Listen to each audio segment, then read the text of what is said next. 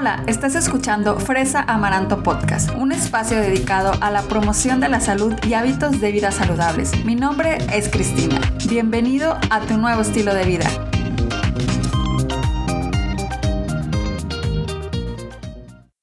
Hola, bienvenido al episodio número 45 de Fresa Amaranto Podcast. Hoy voy a platicarte sobre nueve factores que influyen en la obesidad. Y la idea de este tema surgió ya que el pasado 4 de marzo se celebró el Día Mundial de la Obesidad. Y la verdad es que me parece importante contarte este tema, ya que existe esta idea de relacionar a una persona con obesidad con alguien que no cuida de su alimentación, pero la realidad es que va mucho más allá de eso. Hay muchos factores que influyen para la obesidad y que no solo tienen que ver con comer de más o no hacer ejercicio. A lo mejor aquí estás así de, ¿what? ¿Qué estás hablando? Pero quédate hasta el final del episodio para que veas de lo que estoy tratando de decirte hoy. Y es precisamente por lo que quise hacer este podcast para ti, para compartirte esta información y para crear conciencia de que la obesidad es una enfermedad multifactorial, es decir, hay muchos factores que influyen, ¿verdad? Para que una persona pueda desarrollar la obesidad. Y por esa razón se debe tratar con un enfoque centrado en las necesidades de la persona y basada siempre en evidencia científica. Antes de entrar en el tema, quiero dejar como que bien claro esto, que la obesidad no es solo un factor de riesgo para otras enfermedades, es una enfermedad por sí sola. Ah, y aunque un número de organizaciones y países ahora la reconocen como una enfermedad, muchos todavía no lo hacen, como que están todavía entre ese debate de que si, si es o no es una enfermedad, ¿no? Pero esto lo único que hace es que dificulta que se busquen soluciones para combatir los crecientes números de personas con obesidad. Sí, o sea, si no se le considera una enfermedad, pues no hay los tratamientos específicos como habría, por ejemplo, con la diabetes, con otras enfermedades, ¿no? Entonces, por eso es importante que se considere como una enfermedad y a partir de ahí, pues buscar el tratamiento adecuado, ¿no? Entonces, te voy a empezar a platicar ya de los factores. Como te dije al inicio, voy a compartirte nueve y me gustaría que me contaras cuando termines de escuchar este episodio, cómo, cómo te relacionas con esos factores o, estás de acuerdo en que sí son factores para, para que influyen para tener obesidad o no lo son. Me encantaría de verdad que me mandaras algún mensaje por Instagram, por Facebook, por correo. Ya sabes, me encuentras como Fresa Amaranto en todas mis redes sociales y bueno, Vamos a ver, vamos a empezar ahora sí con el primer factor que influye para la obesidad es el tipo de comida. Y en este aspecto hablo precisamente de los alimentos ultraprocesados. Los alimentos ultraprocesados están disponibles en cualquier parte del mundo y contribuyen al rápido aumento de obesidad en el mundo. Dentro de este grupo de alimentos, los ultraprocesados, se encuentran las bebidas azucaradas, los precocinados o los prehechos, em, la bollería industrial, o sea, todos los panes, eh, las carnes procesadas, las galletas, los lácteos azucarados, los postres, los dulces, los cereales refinados o harinas refinadas, las pizzas, los nuggets, etc. ¿Ok? Entonces, este es el primer factor que influye. El segundo que influye para la obesidad es el riesgo genético. Y aquí esto es súper importante. ¿Sabías que nuestros genes representan entre el 40 al 70% de la probabilidad de desarrollar obesidad? Así es, entonces la obesidad no siempre se debe a la falta de fuerza de voluntad, como, como mucha gente lo, lo cree, ¿verdad? Muchas veces nuestro, nuestra historia eh, genética o nuestra historia clínica, eh, más bien en este caso genética, influye mucho, ¿verdad? Para cómo vamos a, hacer en, en, un futuro cuando nos desarrollamos. El tercer factor es el acceso a servicios de salud. Y esto es muy importante porque no toda la gente tiene accesos a servicios de salud. Entonces, sin acceso a profesionales de salud capacitados, la mayoría de las personas que sufren de obesidad no alcanzarán y mantendrán un objetivo de peso saludable a largo plazo. Por eso es importante aquí también hablar que las diferencias de económicas, ¿verdad? Por un lado hay gente que sí puede a lo mejor pagar un seguro médico privado, etcétera, pero por otro lado hay gente que no tiene ese acceso, ese acceso económico, ¿verdad? Para ir y poder eh, decir, mm, quiero tratarla, eh, pues este eh, peso, sobrepeso que tengo. Entonces aquí es donde también hay que tomar en cuenta eso, o sea, no todos estamos como que al mismo nivel para, para acceder a servicios de, de salud. El cuarto factor pues son los eventos de la vida en general, ¿no? O sea, todos nos pasan cosas todos los días. Y en este caso me refiero a que pues hay muchos eventos en nuestra vida que influyen en el aumento de peso.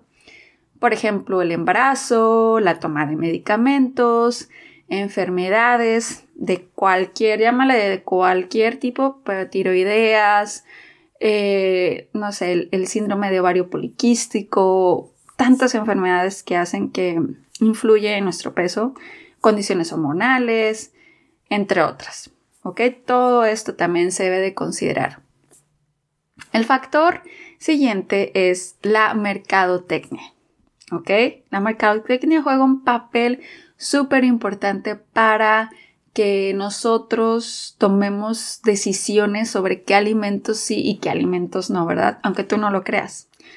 Eh, entonces la comercialización de productos alimenticios tiene un vínculo con la obesidad. Y aquí te doy unos ejemplos de, de cómo puede ser que esto influya para bien o para mal.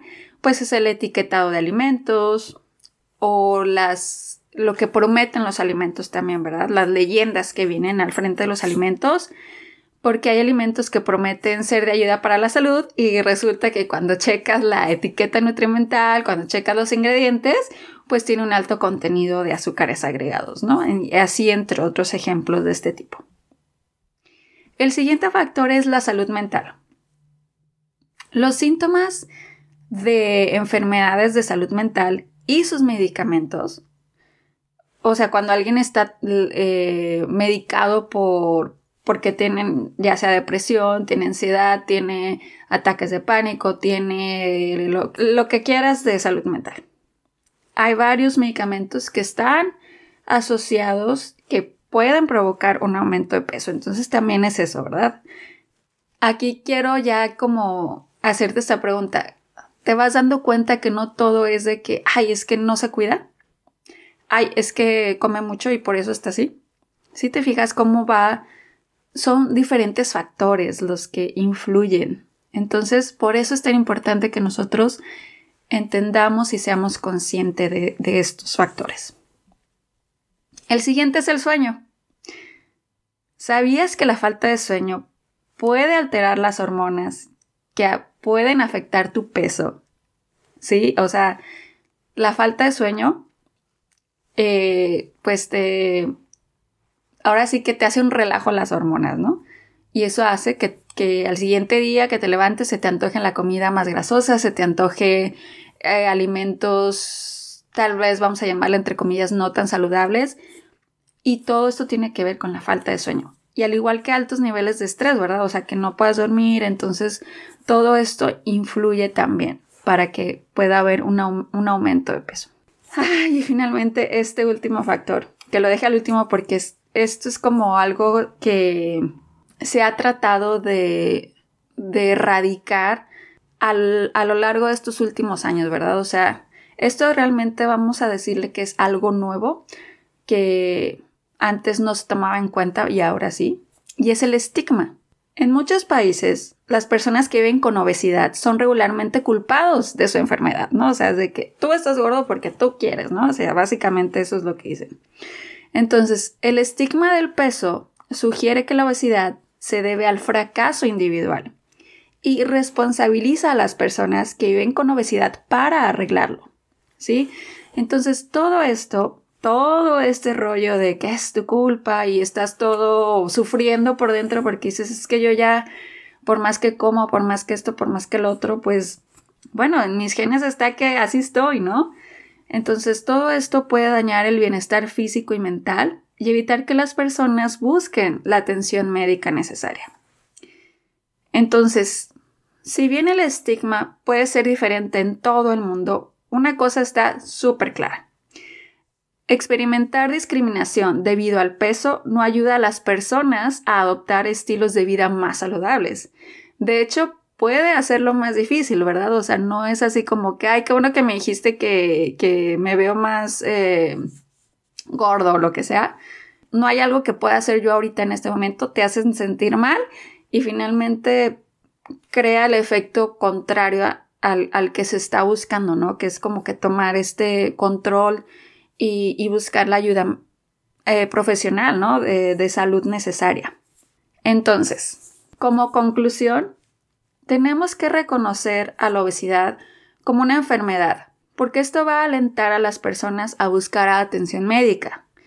Nos va a alejar del discurso público de la culpa individual y nos va a ayudar a garantizar que el acceso al tratamiento esté disponible para todos los que lo necesiten. Y finalmente, para tener un impacto real sobre la obesidad, debemos trabajar todos juntos para abordar sus múltiples raíces. Esto es súper importante. La, enfermedad no se puede simplificar a una sola cosa, ¿verdad? No se puede decir nada más porque comes esto, porque no haces ejercicio. Hay que checar todas estas esferas de, los factores que te acabo de mencionar para así poder buscar el tratamiento efectivo para cada persona, ¿no?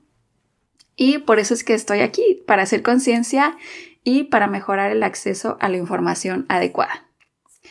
Muchísimas gracias por haber escuchado este episodio.